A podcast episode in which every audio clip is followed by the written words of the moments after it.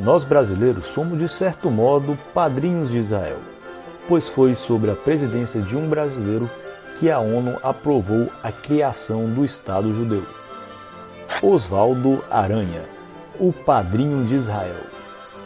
Oswaldo Aranha nasceu em Alegrete, Rio Grande do Sul, em 1894.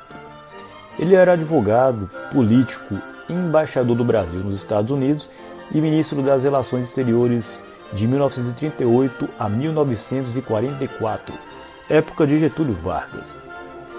Era defensor do alinhamento da política externa brasileira à norte-americana, sobretudo no contexto da Segunda Guerra Mundial. Presidiu a Assembleia Geral da ONU em 1947, o mais alto posto internacional jamais ocupado por um brasileiro. Em 1947, Oswaldo Aranha chefiou a delegação brasileira na recém-criada Organização das Nações Unidas, a ONU.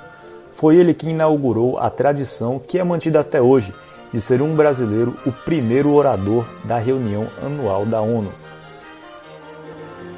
The resolution of the Dutch Committee for Palestine was adopted by 33 votes, 13 against, 10 abstentions. Foi também o presidente da Segunda Assembleia Geral que votou o plano de partilha da Palestina, resultando na criação futura do Estado de Israel.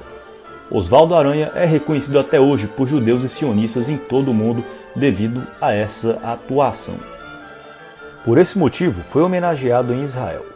Oswaldo Aranha é o nome de ruas em Tel Aviv, de Barseba e Ramat Gan. Há também uma praça em Jerusalém com seu nome. Em 2020, o presidente Jair Bolsonaro sancionou uma lei que inclui o diplomata no livro dos heróis da pátria.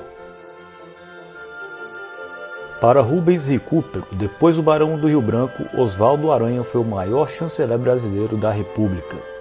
Oswaldo Aranha também foi importante para a advocacia. Foi ele quem buscou a regulamentação jurídica da profissão do advogado.